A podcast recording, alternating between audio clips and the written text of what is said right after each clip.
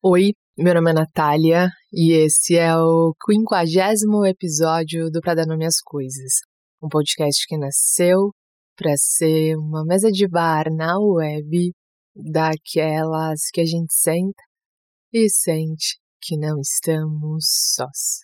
Um lugar em que a gente pode ser do nosso próprio tamanho sem precisar esticar e nem se espremer. Como é que você tá? Como é que estão as coisas para você? Como é que tá o seu mundo dentro desse mundo? Como é que você tá? É, queria compartilhar aqui para você que gostou do episódio 13 desse podcast, que é o Você Não Precisa Se Consertar. Eu tive uma felicidade muito grande de encontrar um livro recentemente, que é O Amor como Revolução, do pastor Henrique Vieira, que fala exatamente sobre esse cristianismo em que a diversidade é celebrada, que as mulheres são celebradas, que o machismo é revisto, que as opressões que são criminalizadas e não a celebração do amor em todos os níveis e esferas, e tem sido um livro muito potente, um livro em que o cristianismo é abordado de forma também política, também social, como deveria ser sempre, e para mim foi um afago, assim, porque por muito tempo, acho que nos últimos tempos, eu vou fazer um episódio específico disso, mas eu senti. É, foi um, um sentimento mesmo, mais do que racional, mas um sentimento de que, embora né, nasci cristã e fui educada no cristianismo, com uma outra ideia de cristianismo, né? E quando você vai entendendo como o cristianismo é visto e aplicado, em algum momento eu achei que não me cabia mais, que não fazia mais sentido para mim. E aí esse livro ele traz é, reflexões que me pareceram muito, que eram reflexões que estava fazendo em voz alta, assim. E tem sido uma descoberta muito bonita ver alguém, um pastor, é, se propondo a falar do cristianismo como essência, assim. Então é só uma partilha, não é nenhum processo de evangelização.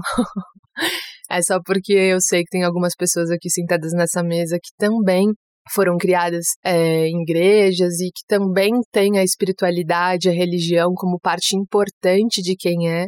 E, e o quanto é grande esse conflito, né? Quando a gente de repente amadurece, não é nem cresce, mas amadurece e vê que algumas coisas que nos foram ensinadas não fazem o menor sentido e que às vezes elas são até a contra-mensagem, né? A gente aprende uma coisa e aí, de repente, você começa a ver que aquilo que foi ensinado está sendo praticado o contrário e ninguém se escandaliza com isso. Ou quando se escandaliza, ou quando critica, ou quando fala, cara, não faz sentido isso que você está falando.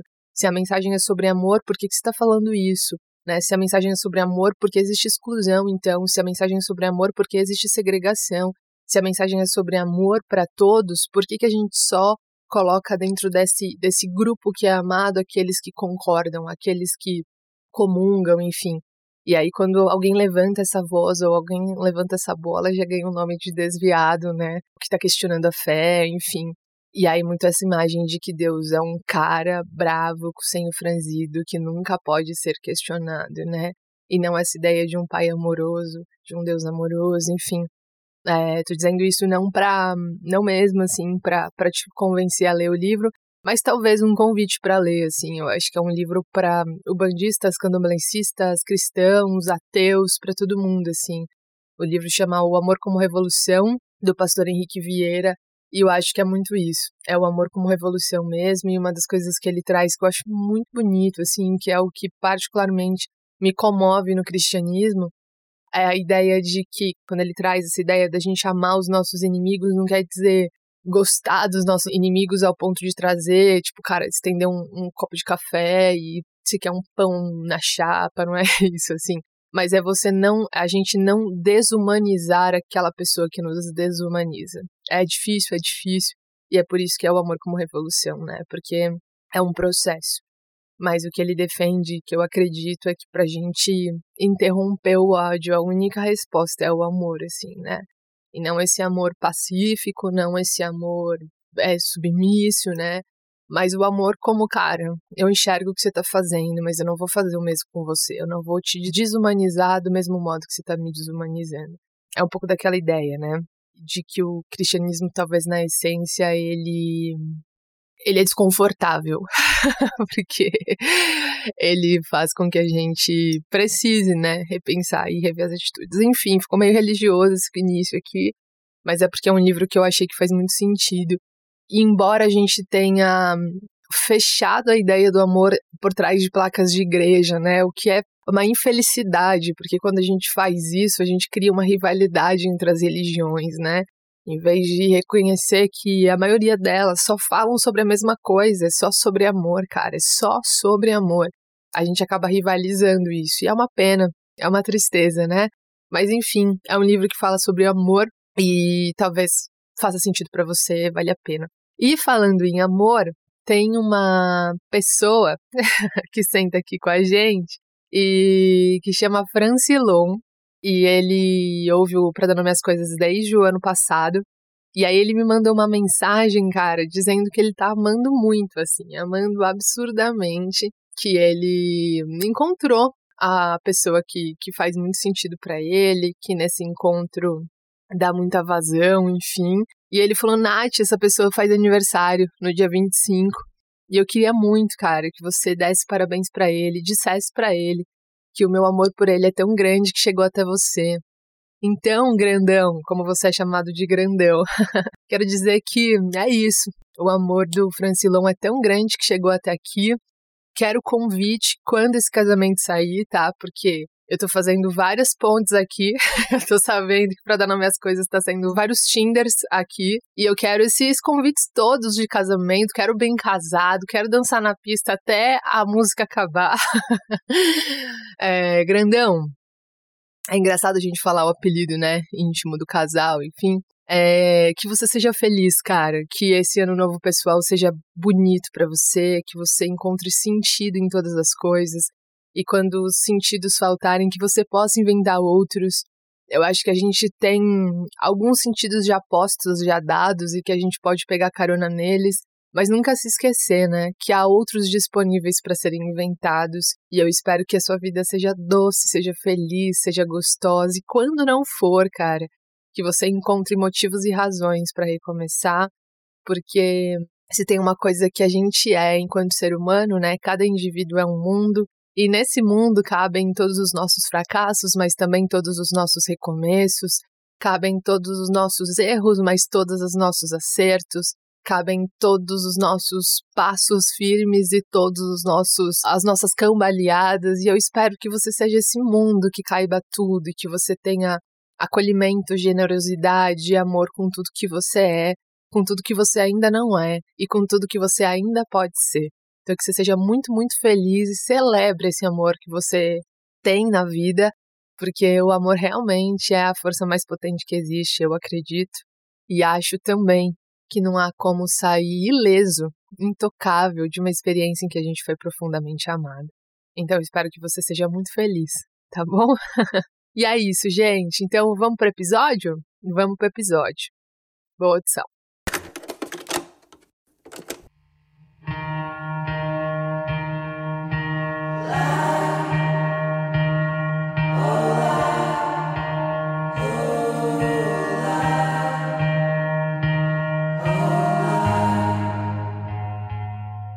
Se eu pudesse resumir esse episódio em uma frase, essa frase seria: A gente perde tempo demais querendo ser aquilo que a gente não é. Mas podia ser outra. Podia ser: A gente perde vida demais querendo ser aquilo que a gente não é. and watch the evening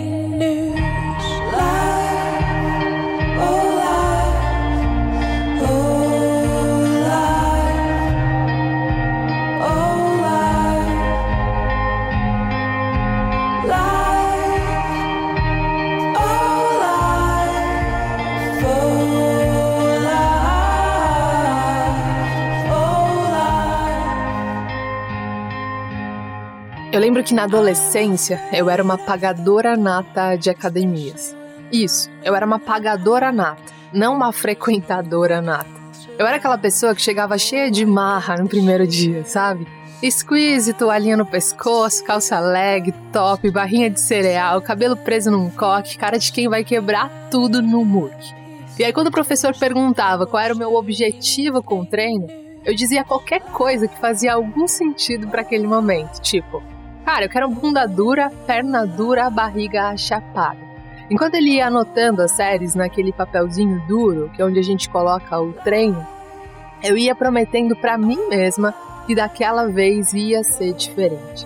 A verdade é que eu queria gostar de malhar. A verdade, para além dessa verdade, é que eu não vim com esse chip, esse HD, essa informação no HD, sabe? Acontece que não gostar de malhar e aceitar que eu não gostava levou um tempo. Não gostar de malhar e aceitar que era em vão tentar gostar levou mais tempo ainda. A verdade da verdade é que eu queria gostar e essa ânsia me levou a ser uma pagadora nata de academias. Você também?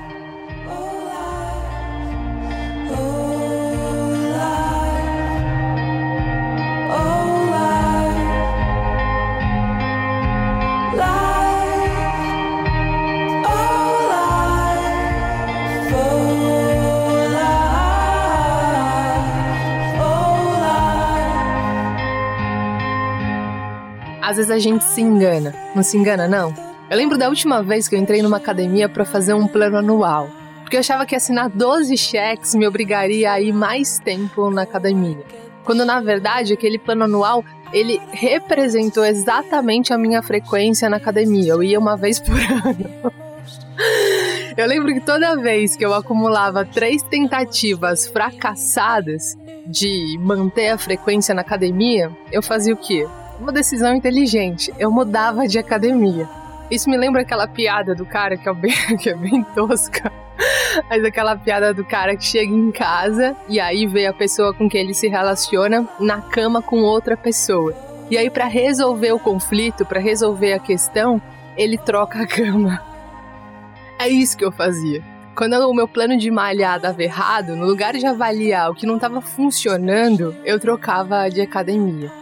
E aí, quando a atendente me contava todas as aulas inovadoras que aquela academia nova tinha, eu pensava, tá vendo? Era isso que faltava na outra. Esse era o problema. Eu não ia na outra porque na outra não tinha aerocrobacia, rasteiro, jump voador.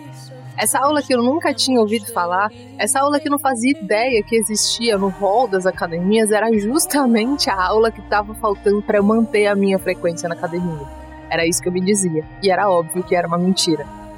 E assim eu ia fazendo doações assim incríveis de dinheiro a todas as academias do bairro, porque o que eu fazia era doação, né? Eu dava dinheiro ali todo mês e não usava academia, não usufruía da estrutura, não fazia nada. Eu pagava e não aparecia. Eu demorei para sacar que eu estava perdendo tempo, energia e dinheiro tentando ser uma coisa que no meu íntimo eu já sabia que eu não era e que não tinha possibilidade de ser. Porque eu acho que tem algumas coisas, por mais que eu sou a pessoa, cara, que acredita na transformação, que acredita que a gente pode ser mais do que a gente acredita que a gente é. Mas eu acredito também em limite. Eu acho que tem coisa que a gente não é e precisa aceitar que não é. Precisa aceitar que não faz sentido pra gente, que não faz no nosso coração vibrar. Nem tudo é para todo mundo, né? Eu, eu realmente acredito nisso. Só que eu demorei para aceitar isso. E aí eu só aceitei quando eu consegui dar nome para aquilo que eu estava buscando ao me matricular teimosamente na academia. E não era bunda dura, e não era perna dura, e não era barriga chapada. Eu só parei de entrar incessantemente em todas as academias do bairro e deixar 12 cheques lá quando eu entendi qual era a minha intenção com a academia. E não era um corpo perfeito, e não era um corpinho duro, e não era tirar uma selfie na frente do espelho e postar no Instagram. Não era. E não era também algo que a academia poderia me dar. Eu ainda não tinha descoberto que aquela insistência em fazer algo que eu já sabia que não fazia verdadeiramente sentido para mim escondia um aprendizado muito valioso, muito profundo e que me ajudaria pelos próximos anos da minha vida.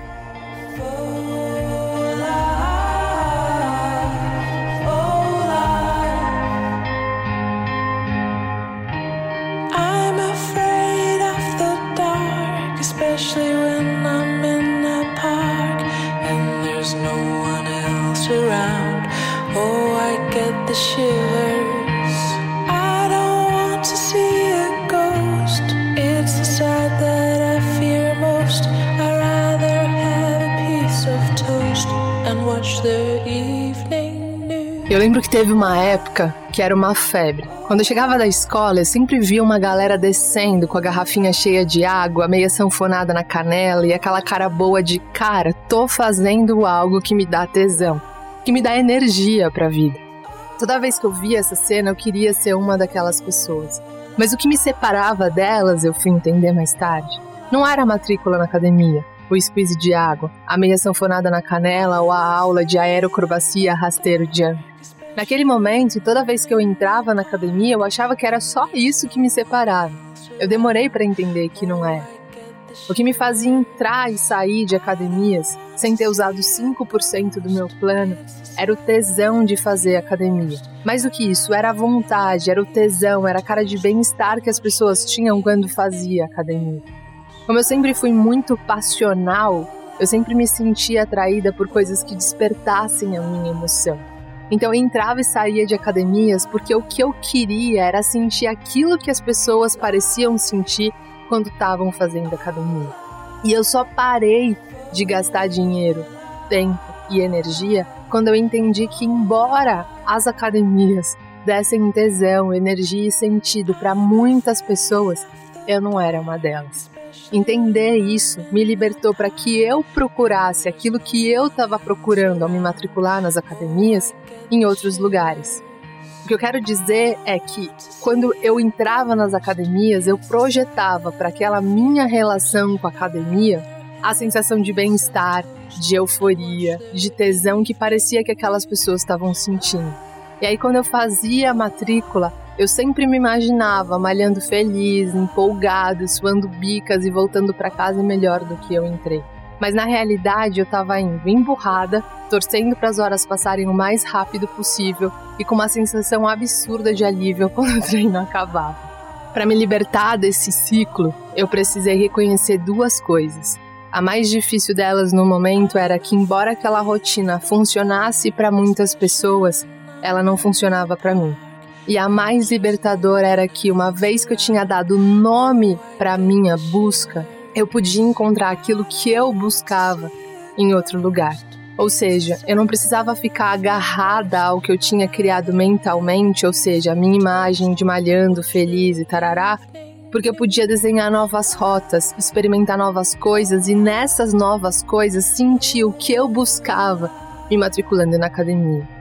Quando eu ainda não tinha trazido para minha consciência o que eu estava buscando, eu achava que a única coisa que me separava daquelas pessoas que pareciam extremamente animadas, motivadas, energizadas era me matricular na academia. Eu tinha me esquecido, eu tinha esquecido de me perguntar o que eu queria com aquilo que eu queria. Quando eu entendi que a minha busca não era a academia, mas aquilo que eu achava que eu ia encontrar na academia, tudo mudou. E aí você pode trocar a academia, para você entender melhor o que eu tô dizendo, você pode trocar a academia por uma relação, por uma amizade, por situações. O que te prende àquilo que te faz mal? Às vezes a gente não solta algumas coisas porque a gente ainda está buscando aquilo que a gente achou que a gente encontraria nessa situação, nessa relação, nessa amizade. Ou seja, eu fiquei sei lá, quatro anos entrando e saindo de academias, fazendo planos anuais, comprando squeezes novos, tênis novos, meias caneladas e tudo mais, porque eu ainda achava que eu ia encontrar esse tesão, essa energia, esse bem-estar nessa academia. Eu ainda projetava para essa relação com a academia aquilo que eu estava buscando, em vez de aceitar, porque eu ainda não tinha conseguido aceitar, na verdade, que eu não ia encontrar lá quando eu aceitei que eu não ia encontrar lá, aí sim eu me senti livre para procurar aquilo que eu buscava na academia em outros lugares.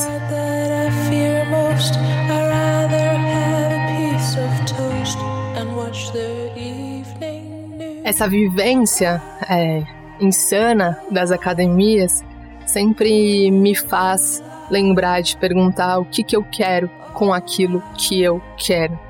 Eu lembro de uma vez, há alguns anos, quando eu entrei no consultório da Renata, que eu estava sequestrada com uma questão, assim. Eu cresci apaixonada pela ideia de ser mãe, e aí, com 30 anos, eu entrei no consultório da Renata dizendo: Cara, eu tô ficando preocupada, porque eu já tô com 30 anos e eu não tô me relacionando, eu não tô numa relação de algum modo que eu acredite que faz sentido, né, projetar um filho. E sei lá, eu não sei hoje se eu vou ter essa possibilidade de ser mãe. E aí, ao longo da sessão, a Renata disse: se você quiser realmente ser mãe, há muitas possibilidades de ser, Natália. E essa afirmação da Renata, e porque fez muito sentido, né? Porque ela disse algo que para mim fez muito sentido. Essa sessão de terapia acabou sendo muito libertadora.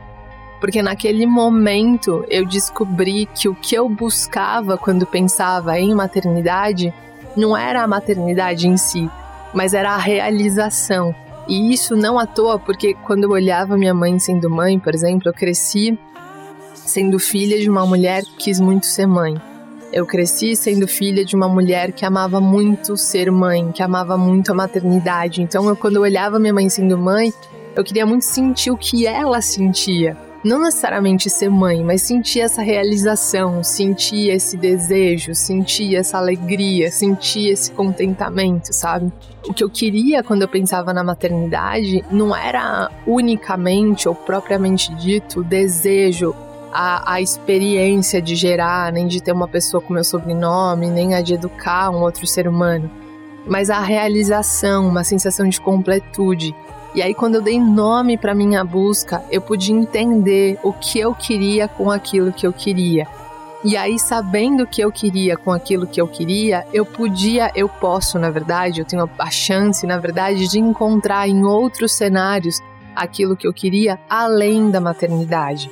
E isso é importante, cara, porque embora hum, às vezes eu flete com essa possibilidade de ser mãe, não tá aí, não tá na maternidade todo o meu senso de realização, todo o meu senso de contentamento, todo o meu senso de preenchimento, de completude. Quando eu entendi o que eu projetava na maternidade, eu pude encontrar em outros cenários o mesmo chão para me realizar, entende? A mesma chance de me realizar. Desde, desde essa sessão, eu tenho uma imagem mental minha, assim, com 50 anos, viajando o mundo com uma mochila nas costas, numa casa cheia de livros, plantas por todos os lados, janelas grandes e terapias alternativas no domingo. O nome disso tudo na minha cabeça: realização, preenchimento, completude, contentamento, que são os mesmos sentimentos que me fizeram desejar a maternidade. Oh,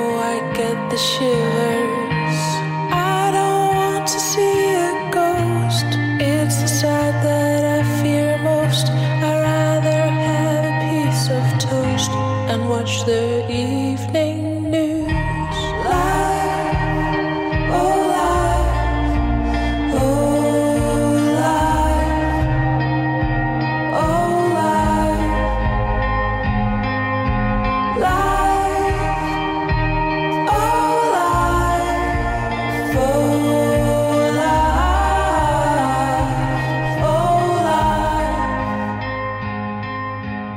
Se eu tivesse me perguntado no segundo plano anual, lá atrás, o que eu queria com aquilo que eu dizia querer, talvez eu chegasse a essa conclusão. Ah, eu tenho me matriculado na academia porque eu tô buscando sentir tesão, alegria, contentamento, bem-estar que parece que essas pessoas sentem quando fazem academia. E aí, ao perceber que no segundo plano anual eu não estava sentindo aquilo, porque embora a academia seja uma realização para muita gente, para mim ela não funciona desse jeito, talvez eu tivesse me arriscado antes na corrida de rua, que é uma atividade que me deu tesão, sentido, bem-estar e alegria que eu buscava, sabe? E aí talvez eu não teria perdido tanto dinheiro, tempo e energia me matriculando a cada nova academia Dubai. Se na adolescência eu soubesse o que eu queria, quando eu queria, quando eu dizia querer uma relação, talvez eu tivesse dito sim para alguns flertes que eu rejeitei e não para outros que eu insisti. Porque quando ficou claro para mim o que eu quero com aquilo que eu quero, tudo ficou mais nítido. Então hoje, quando o assunto é relacionamento, não importa se a pessoa é oito anos mais nova ou oito anos mais velha, se fala sete línguas ou só português, se fica bem na foto do Instagram ou se conhece bem São Paulo. O que importa para mim é, eu me sinto em paz com essa pessoa, eu consigo conversar com ela sobre tudo, é leve. Se as respostas forem sim, eu sei que é o lugar que eu devo ficar. Por quê? Porque eu sei o que eu quero com aquilo que eu quero. Porque eu sei o que eu quero com a relação, com uma relação. E essas respostas mudam de acordo com quem está respondendo, óbvio. Ao mesmo passo que para mim a maternidade é que eu sonhava com a maternidade muito pelo que eu me sentiria realizada a partir da maternidade, talvez para algumas mulheres a maternidade é um plano inegociável, é um sonho inegociável. Então isso muda de acordo com quem está respondendo, e esse é o grande barato. Ter essa resposta é uma espécie de uma nota de corte, sabe? É você olhar para uma determinada situação e saber o que você quer com aquilo que você quer. E aí isso vira uma espécie de um critério mesmo que te ajuda a, a, diferenciar e a discernir o porquê algumas coisas são sim e outras são não porque algumas coisas para você, dentro da sua história, dentro da sua perspectiva, dentro do seu sonho, vale a pena insistir e outras não. E aí você pode, de repente, perguntar, e aí ter essa nota de corte vai te livrar, vai me livrar sempre de relações que sugam, de situações que oprimem, de planos anuais que são buracos de jogar dinheiro? E aí a minha resposta mais sincera para você, porque eu digo a partir da minha história é: não, não vai livrar sempre, o tempo todo, 100% das vezes, porque muito do que a gente aprende, muito do que eu aprendo, eu aprendo vivendo. Eu não sei de antemão tudo que funciona para mim. Eu não sei de antemão quais são as minhas respostas para todas as situações. Quando eu olho para trás e falo, porra, eu não precisava ter gastado tanto dinheiro na academia, mas eu precisei de todo esse percurso que eu fiquei para entender que aquela parada não funcionava para mim. Eu sou uma pessoa que é, que tenho é, persistência alta, né? Que eu tenho, enfim, eu, eu tenho bastante dificuldade de desistir das coisas antes de realmente concluir que elas não funcionam para mim. Acho que nesse lance da academia fui além do que do que eu precisava. Por quê? Porque eu não tinha resposta clara, eu ainda não tinha entendido o que eu estava buscando. Mas enfim, o que eu quero dizer é que nem sempre você vai ter respostas de antemão antes de viver algumas situações. Algumas situações você vai precisar viver e aí depois que viveu você vai fazer essa nota de corte. Muitas pessoas, por exemplo, que vivem relações abusivas, tipo, olham para trás e falam: "Caralho, como é que eu fui me permitir a viver essa relação?" Mas, pô, agora que você viveu essa relação, foi horrível. Foi... Assim, ninguém gostaria de viver uma relação assim. Ninguém. Mas agora que você viveu essa relação, uma vez que não dá para mudar esse passado, uma vez que esse passado tá no lugar do passado, que não dá para você mexer, que não dá para você mudar, que não dá para você mudar as peças, que não dá para você voltar lá e fazer de outro jeito. Agora que você já sabe, talvez você já tenha uma nota de corte. Quando as coisas começam a ir para um lugar que você sente que elas podem ir para um lugar meio perigoso, para um lugar meio tenso, você já tem esse saber, você já tem essa ferramenta.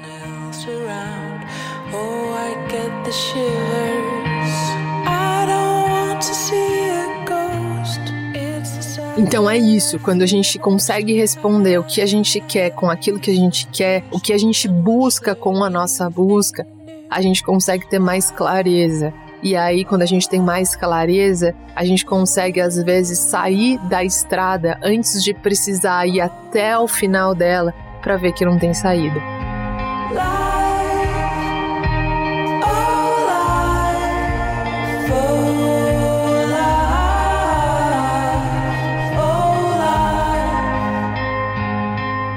E essa reflexão, cara, ela dá para aplicar a tudo. A academias, a relações, a amizades e a inclusive a dinheiro.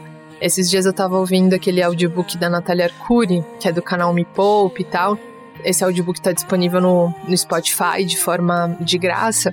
E lá ela fala sobre a gente entender qual que é o significado, né? Qual que é o, o significado mesmo do dinheiro pra gente. É amor? O que, que o dinheiro significa para você? O seu dinheiro, o dinheiro, a ideia do dinheiro significa para você amor? É segurança, é conforto, é liberdade? E aí a sua resposta vai guiar o seu caminho, né? Porque talvez o seu valor, por exemplo, seja liberdade, e aí você trabalhou uma vida inteira, e aí quando você chegou lá, sei lá, com 50 anos, você assinou um cheque para comprar um apartamento na Paulista. E aí quando você terminou de se mudar para lá, colocou os móveis, tal, abriu a janela, olhou para Paulista, achou que ia sentir o coração explodir de alegria e você fala, cara, que bosta, não era isso que eu queria. Por quê? Porque se seu valor é liberdade, talvez o que você sempre sonhou que o dinheiro te proporcionasse era que você viajasse, era que, sei lá, você poder trabalhar, tipo, viajando, tipo, meio nômade digital, sei lá. E o que ela traz é isso, ter clareza sobre o que o dinheiro representa para você é importante para você alinhar o que você busca aquilo que você realmente quer encontrar, entende? É mais ou menos essa reflexão, só que do ponto de vista do dinheiro, assim. Então, se de repente o seu valor com dinheiro é segurança, talvez você, tipo, ganhe uma.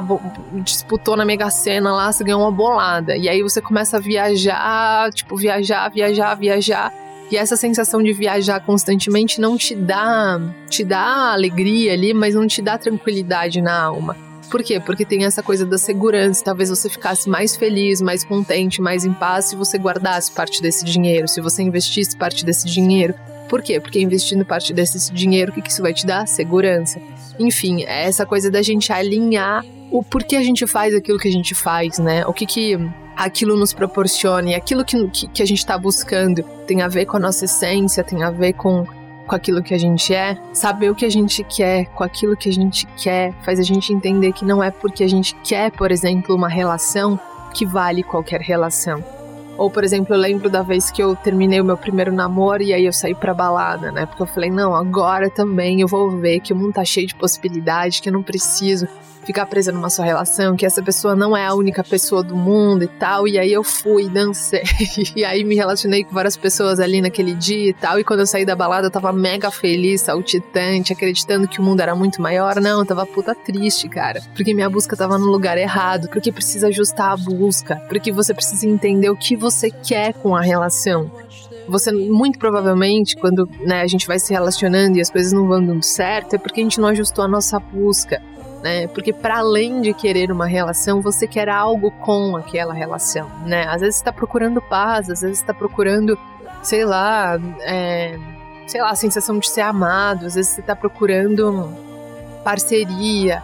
É importante saber o que a gente quer para que a gente possa buscar exatamente aquilo que a gente quer ou para que a gente pelo menos tenha essa nota de corte para quando as coisas aparecerem a gente poder avaliar e falar, cara, isso funciona para mim, isso não funciona para mim. Quer dizer que a pessoa não vale nada ou que ela não merece. Não, é só que tem coisas que funcionam para minha vida e tem coisas que não funcionam para minha vida, simples assim.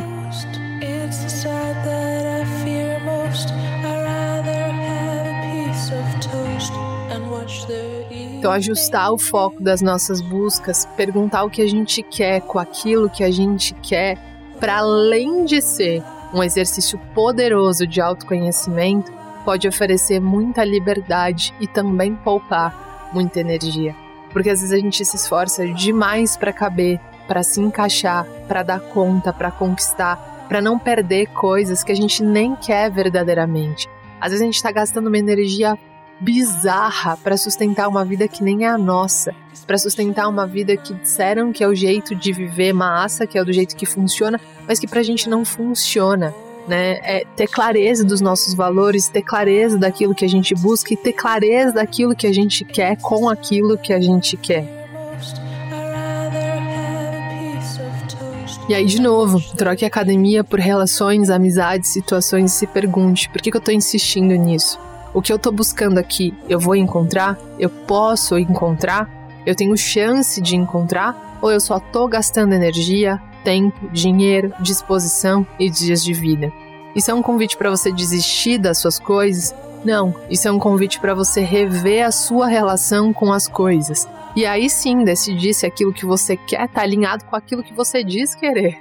E talvez você descubra que a realização que você procura, o tesão que você procura, o amor que você procura e que você achou que só encontraria em determinada situação, em determinado papel, em determinada função, em determinado lugar, em determinada relação, você pode encontrar em outros lugares. Talvez esse foco dessa realização, essa fonte, na verdade, dessa realização, desse tesão, dessa energia, dessa vivacidade nem esteja fora, esteja dentro de você. E aí é a grande sacada, né? Aí que é bonito demais. Mas talvez também você perceba que o que você está buscando na sua relação, no seu emprego, na, nas suas amizades, em algumas situações, nenhuma relação, emprego, amizade, situação vai poder dar. E às vezes também você pode se fazer essa pergunta: e você pode perceber que você vive dizendo que você quer um amor. E aí, quando aparece uma pessoa, gente boa, divertida, divertido, que seja uma companhia massa para quase todas as coisas, com quem você possa conversar, é, sei lá.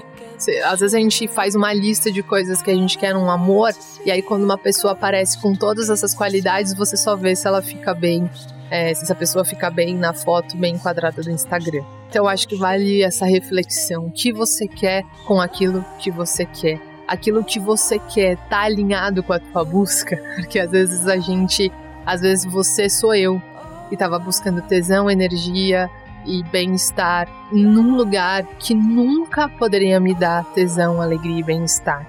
E o problema era academia? Não, o problema era eu mesma, que não tinha tomado consciência que nem tudo funciona para todo mundo que as coisas elas não têm regras universais, réguas universais, não são aquelas tomadas que qualquer tomada encaixa. Né? Tem coisas que funcionam para um determinado grupo e que não funcionam para outro determinado grupo. E talvez se eu tivesse me ligado antes que a academia não funcionava para mim, eu teria acordado muitas vezes antes, 6 horas da manhã, colocado meu tênis, vestido minha bermuda e ido fazer corrida de rua com uma galera animada e me sentia assim completamente energizada, feliz e encantada não só pelo resultado, não só pela sensação do bem-estar que vem depois da corrida, mas inclusive pelo processo de acordar. E para finalizar, que eu já me estendi um monte, eu li aquele livro A Sutil Arte de Ligar o Foda-se, que eu, que eu esqueci o nome do autor agora, mas é um da capa laranja, enfim, é que eu não ia falar sobre isso, não estava no roteiro, mas eu lembrei agora. Eu lembro que quando eu comecei a ler esse livro, a Renata, que trabalha comigo, que me emprestou, e eu cheguei na, na sala da terapeuta e falei, né, pra, pra Renata, falei, caramba, Renata, como a gente se cerceia, né, porque eu sempre fui a pessoa que falava, ah, eu não leio, eu não leio livro de autoajuda, eu não gosto de livro de autoajuda. E como é pequeno isso, né? Porque a gente pode aprender com todas as coisas, né? Com quase todas as coisas, de repente. E aí, quando eu fui ler esse livro, foi um livro que me tocou muito, assim. Uma das coisas que eu gostei nesse livro é que ele fala que ele sempre sonhou, ele sempre diz que sonhou que queria ser astro de rock. Então ele queria tocar numa banda de rock e tudo mais. E queria, tipo, ele sempre se imaginava ali em cima do palco e aí tocando guitarra e tal. E aí ele foi atrás desse sonho. Então ele comprou a guitarra, e aí ele comprou um negócio de tocar a guitarra, o amplificador e tudo mais. E quando ele se deu conta que para ser um guitarrista mediano, ele tinha que ter muitas horas de treino, ele desistiu.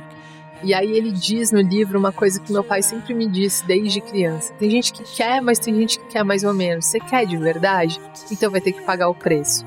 E acho que é um pouco disso, né? É, ir para academia depois do trabalho, chegar em casa, comer com todo o conforto que era ir para academia depois do trabalho, para mim era muito mais sacrificante do que acordar às 6 horas da manhã num domingo de folga para ir correr. Então, é isso, eu acho que uma nota de corte também é avaliar as coisas não pelo benefício que elas podem nos dar, mas pelo preço que para nós é suportável aceitar. Eu acho que as coisas elas também são definidas pelo preço que a gente está disposto a pagar, porque tudo tem preço, né, galera? E aí ele fala disso, assim, que a gente precisa, quando a gente sonha com algo, as coisas que têm maior potência pra gente é aquelas que a gente tá disposto a pagar o preço. É isso, gente. Papo de bar, né? Papo de bar, sempre reforço isso que é papo de bar. O meu objetivo aqui é só compartilhar as minhas vivências, aquilo que fez sentido para mim, aquilo que deixou a minha mochila menos pesada, né? Aquilo que deixou minha mochila pesada também. Porque é, eu acho que avaliando aquilo que, a gente, que deixou nossa mochila pesada, que a gente pode também na próxima vez colocar menos pedra, né?